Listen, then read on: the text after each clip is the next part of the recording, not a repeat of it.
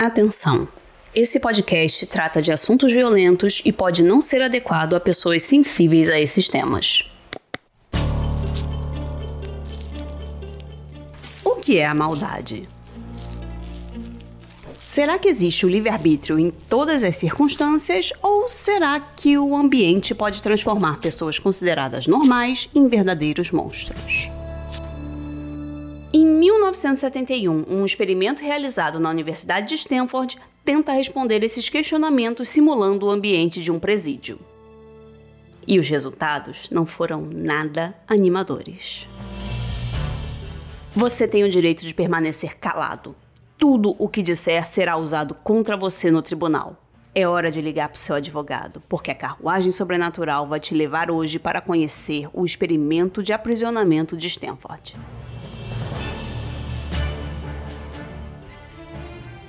Essa é a Carruagem Sobrenatural, o podcast de histórias reais que vão alimentar seus pesadelos. Eu sou Thaís Messora e vou te conduzir nessa viagem sombria.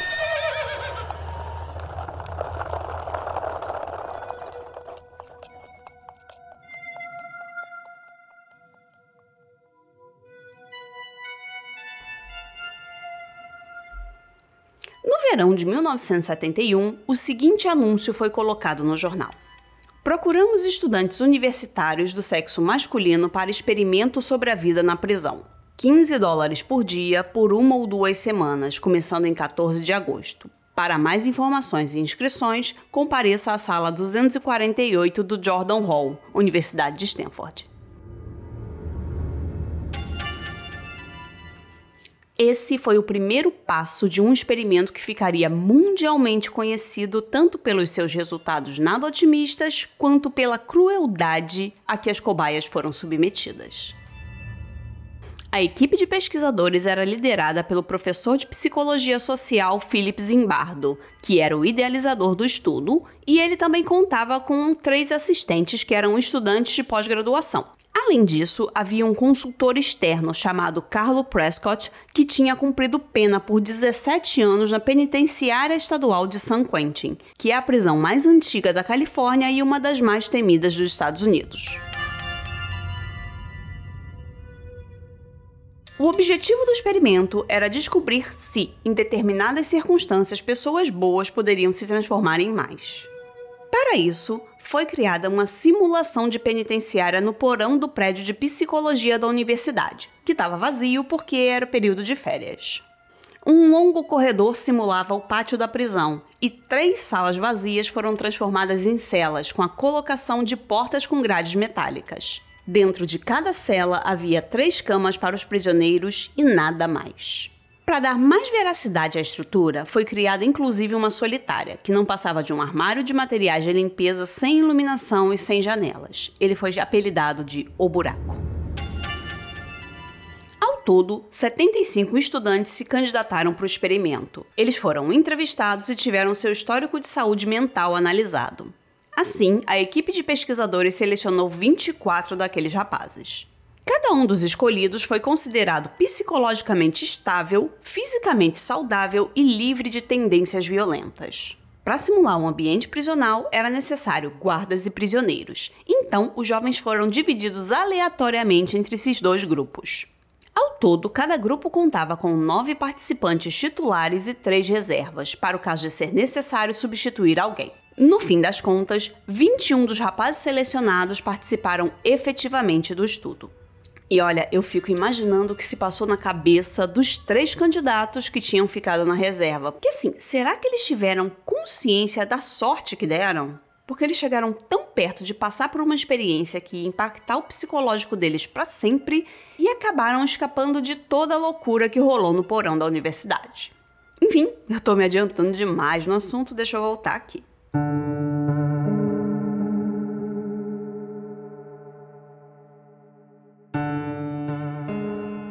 Criar uma sensação mais vívida de aprisionamento, policiais de verdade foram até as casas dos participantes que ficaram com o papel de prisioneiros. Os participantes foram detidos, algemados e levados até a delegacia, onde tiveram suas impressões digitais coletadas e foram fichados. Depois eles foram vendados e transportados para o que seria a prisão, que na verdade era o porão da universidade. Chegando lá, os voluntários foram obrigados a tirar suas roupas, foram desinfectados com um spray e depois vestiram o uniforme do presídio, que era uma camiseta larga e comprida que ia até a altura dos joelhos com um número de identificação do prisioneiro costurado. E eles não tinham nada embaixo dessa camiseta. Eles também receberam sandálias de borracha e uma touca feita de meia calça para simular a cabeça raspada. E como se isso tudo não fosse o suficiente, eles ainda tiveram uma corrente enrolada no tornozelo presa com um cadeado pesado.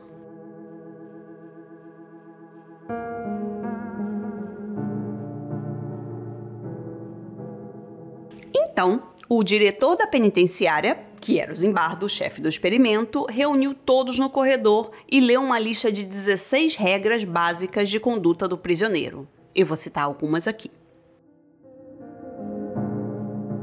Regra número 1.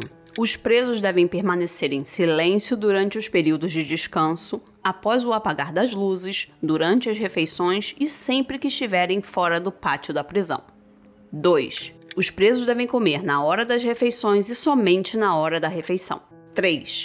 Os presos não devem mover, adulterar, desfigurar ou danificar paredes, tetos, janelas, portas ou propriedades da prisão. Ou seja, nada de rabiscar o seu nome na parede como a gente fazia na mesa da escola.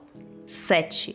Os prisioneiros devem se dirigir uns aos outros apenas pelo número de identificação. 8.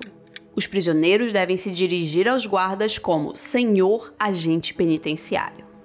E por último, mas não menos importante, a regra de número 16. O descumprimento de qualquer uma das regras acima pode resultar em punição.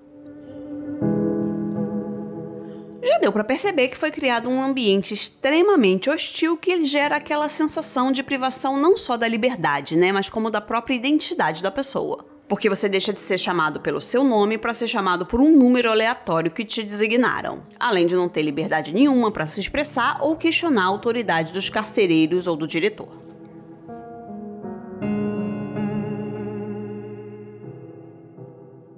Mas espere, não é só isso. A situação piora quando eles são levados para as celas, que não tinham janelas, e a falta de luz natural acabou fazendo com que eles perdessem qualquer referencial de passagem do tempo. Eles não sabiam mais o que era dia, o que era noite, e se passou 10 minutos ou 2 horas. Bom, já falei bastante dos prisioneiros, então tá na hora da gente passar para o outro lado das grades, né? Vamos conhecer os guardas.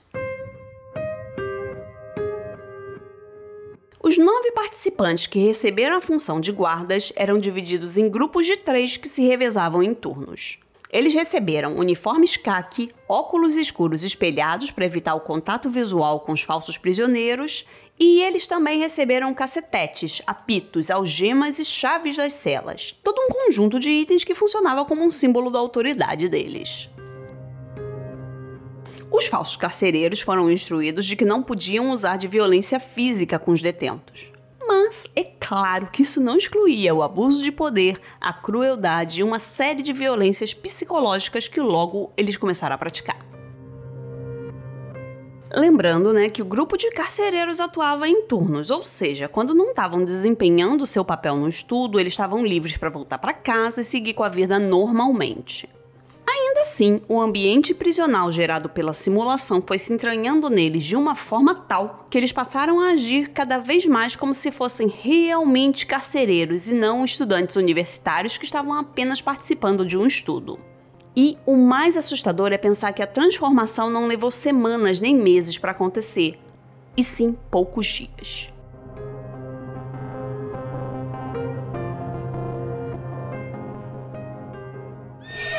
Quê? Hã? Ah, tá, tá, tá bom. Gente, desculpa, mas os cavalos pediram para falar que se vocês gostam das histórias que eu conto aqui, deviam conhecer os meus livros na Amazon. Principalmente o meu último lançamento, Os Mortos Herdarão a Terra, que é uma investigação sobrenatural no Rio de Janeiro de 1905. Nessa história, você vai conhecer a Lucinda, uma aprendiz de médium que é contratada para resolver o problema da mansão da família Monteiro e Silva, que é assolada por eventos assustadores.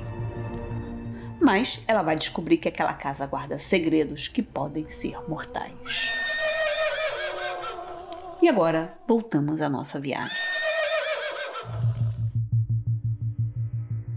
Experimento de Stanford, porém, não foi o primeiro nem o único estudo psicológico que se debruçou nesse questionamento sobre a maldade humana. Afinal, essa é uma dúvida que ocupa a mente dos filósofos desde a antiguidade clássica, né?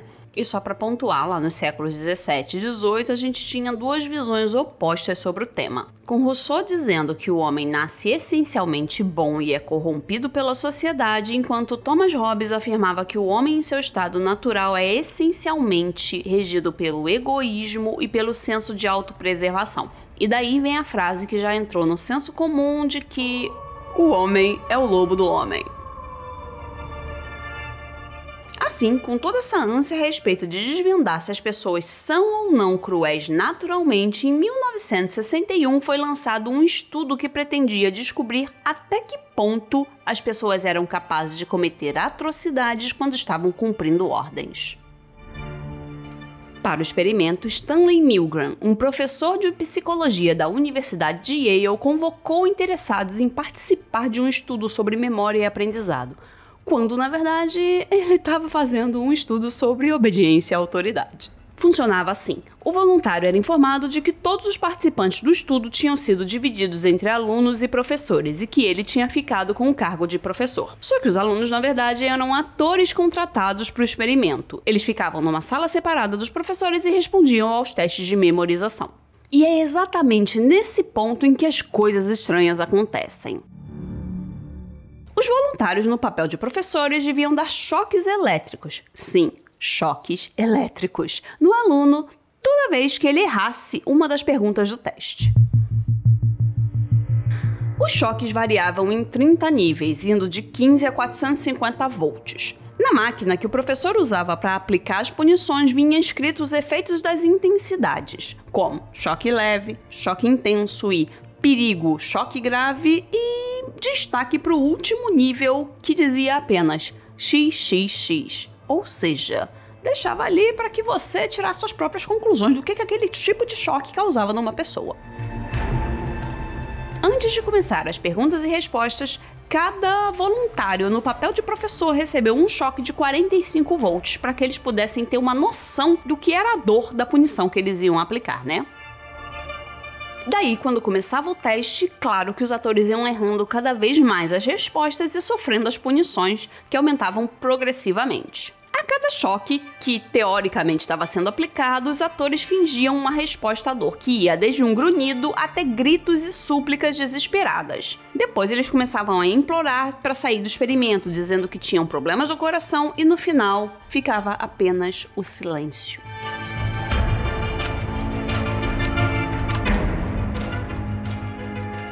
Pesquisador agia como uma figura de autoridade e ficava ali como um diabinho no ouvido do voluntário, falando que ele devia prosseguir aplicando os choques, dizendo que o experimento devia continuar apesar das reações do aluno.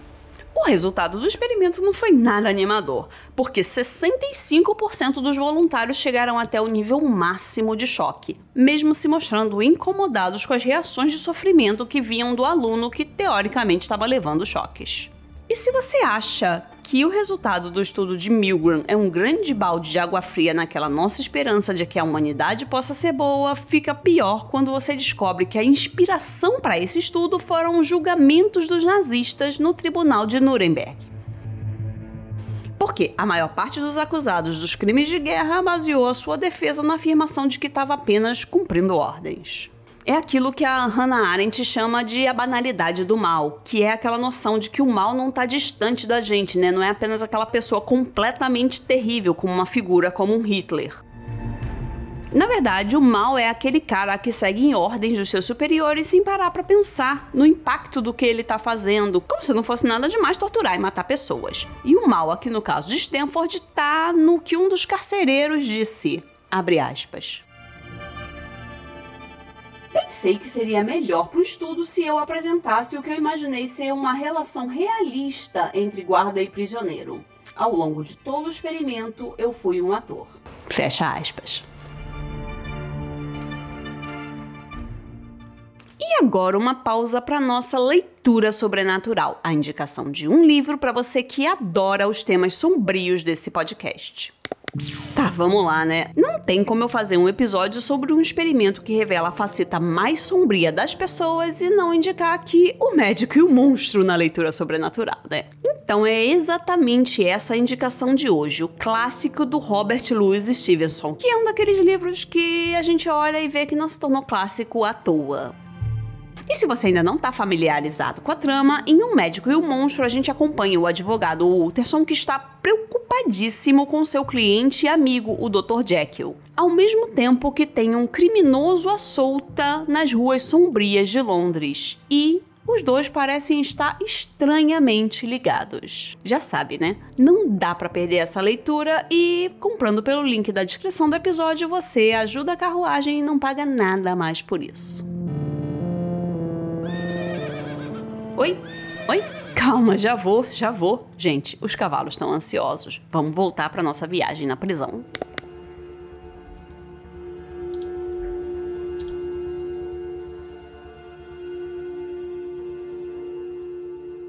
De volta para a prisão, a partir do segundo dia as coisas começaram a desandar de vez. Os carcereiros, já confortáveis no seu papel de algozes, começaram a torturar os presos, que eram acordados no meio da madrugada para exercícios de contagem que simulavam a conferência do número de presos numa penitenciária de verdade, que é usado para se certificar de que ninguém fugiu.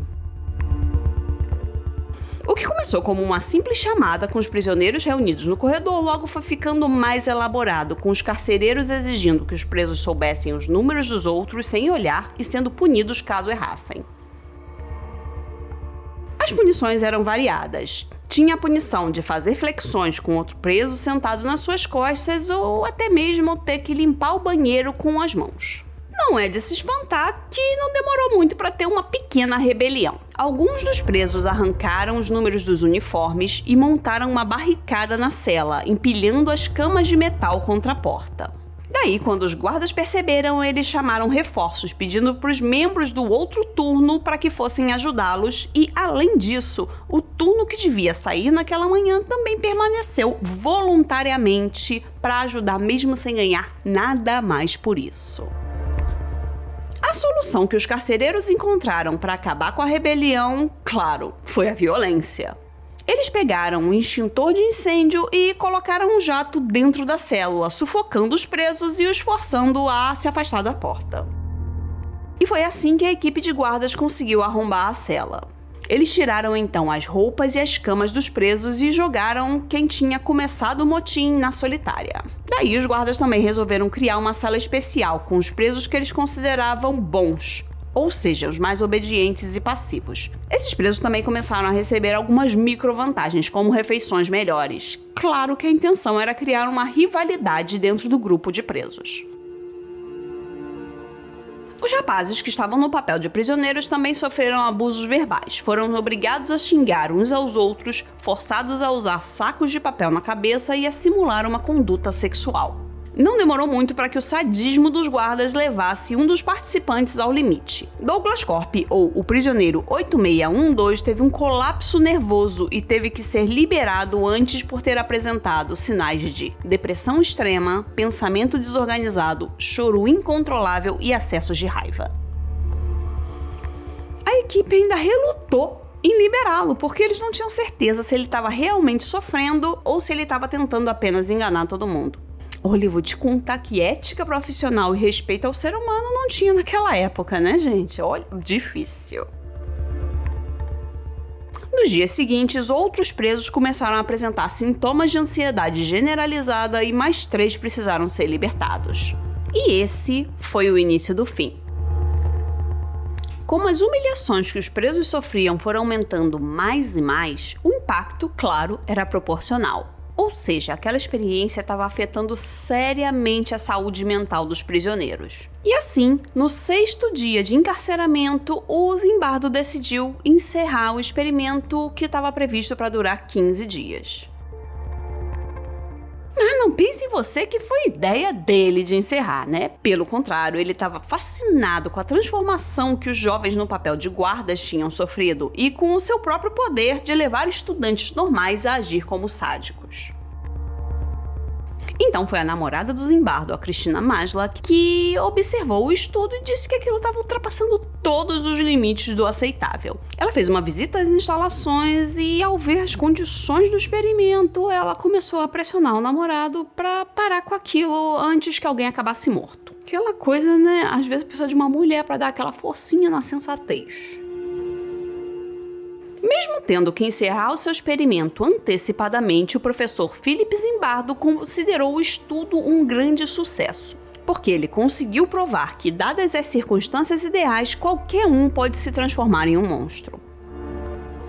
O experimento ficou super famoso, especialmente depois do artigo que o Zimbardo escreveu para o New York Times em 1973. E eu vou deixar o link na descrição do episódio para se você tiver interesse de ler. A prisão simulada em Stanford se tornou tão relevante que ainda faz parte hoje dos livros introdutórios nas faculdades de psicologia. E foram feitos também alguns filmes sobre o experimento. O mais recente é de 2015 e se você tiver a oportunidade, assista que vale a pena. Bom, o tempo passou e, como acontece com tudo na ciência, o experimento de encarceramento de Stanford foi muito questionado. E não foram poucas as críticas que surgiram. O principal questionamento foi em relação aos métodos empregados pelo professor Zimbardo e também quanto aos indícios de que ele teria manipulado o estudo para conseguir os resultados que queria. As críticas são basicamente as seguintes. Para começar do começo, o estudo já estaria errado na forma em que convocou os participantes. Isso porque no próprio anúncio do jornal informava que era um experimento sobre a vida na prisão o que já o deixava mais atraente para pessoas com certos traços de personalidade. Inclusive, um estudo de 1975 entregou uma descrição do experimento de aprisionamento de Stanford para 150 universitários lerem. E 90% deles deduziram automaticamente que os pesquisadores esperariam um comportamento hostil dos guardas. Tem também o fato de que o Zimbardo disse que os guardas e prisioneiros tinham total liberdade de ação, mas não foi bem assim que aconteceu, porque os guardas foram instruídos antes do começo do estudo que a intenção era de criar um ambiente hostil capaz de gerar sentimentos como revolta, humilhação e constrangimento. Além disso, as crueldades praticadas não saíram espontaneamente da cabeça dos guardas, como Zimbardo fez parecer elas se baseavam nos relatos sobre a vida na prisão do consultor do experimento, o Carlo Prescott. Ele deu uma declaração sobre isso a um jornal em 2005 dizendo, aspas, afirmar que os guardas brancos de classe média alta e mentalmente sãos teriam imaginado essas coisas por conta própria é um absurdo. Fim das aspas. Muitos outros problemas apontados e, como sempre, tem um link na descrição aqui do episódio com um artigo completo sobre isso. Mas eu vou contar apenas mais um ponto que confirma que o estudo é, no mínimo, assim, duvidoso. Não existe gravação em vídeo de todas as horas de interação entre os guardas e os prisioneiros. Pelo contrário, só foram gravadas 15 das 150 horas do experimento. E isso deixa a gente se perguntando, né? O que será que aconteceu no resto do tempo? Bom, para terminar esse episódio, eu vou deixar o questionamento para você que está me ouvindo.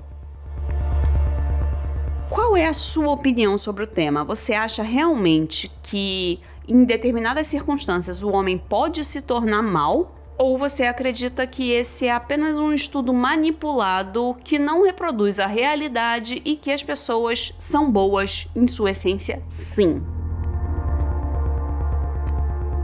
Eu vou deixar esse questionamento também no Instagram da carruagem e eu adoraria se você que está me ouvindo desse uma passadinha lá para responder o que você acha. Já sabe, né? O arroba é carruagem sobrenatural.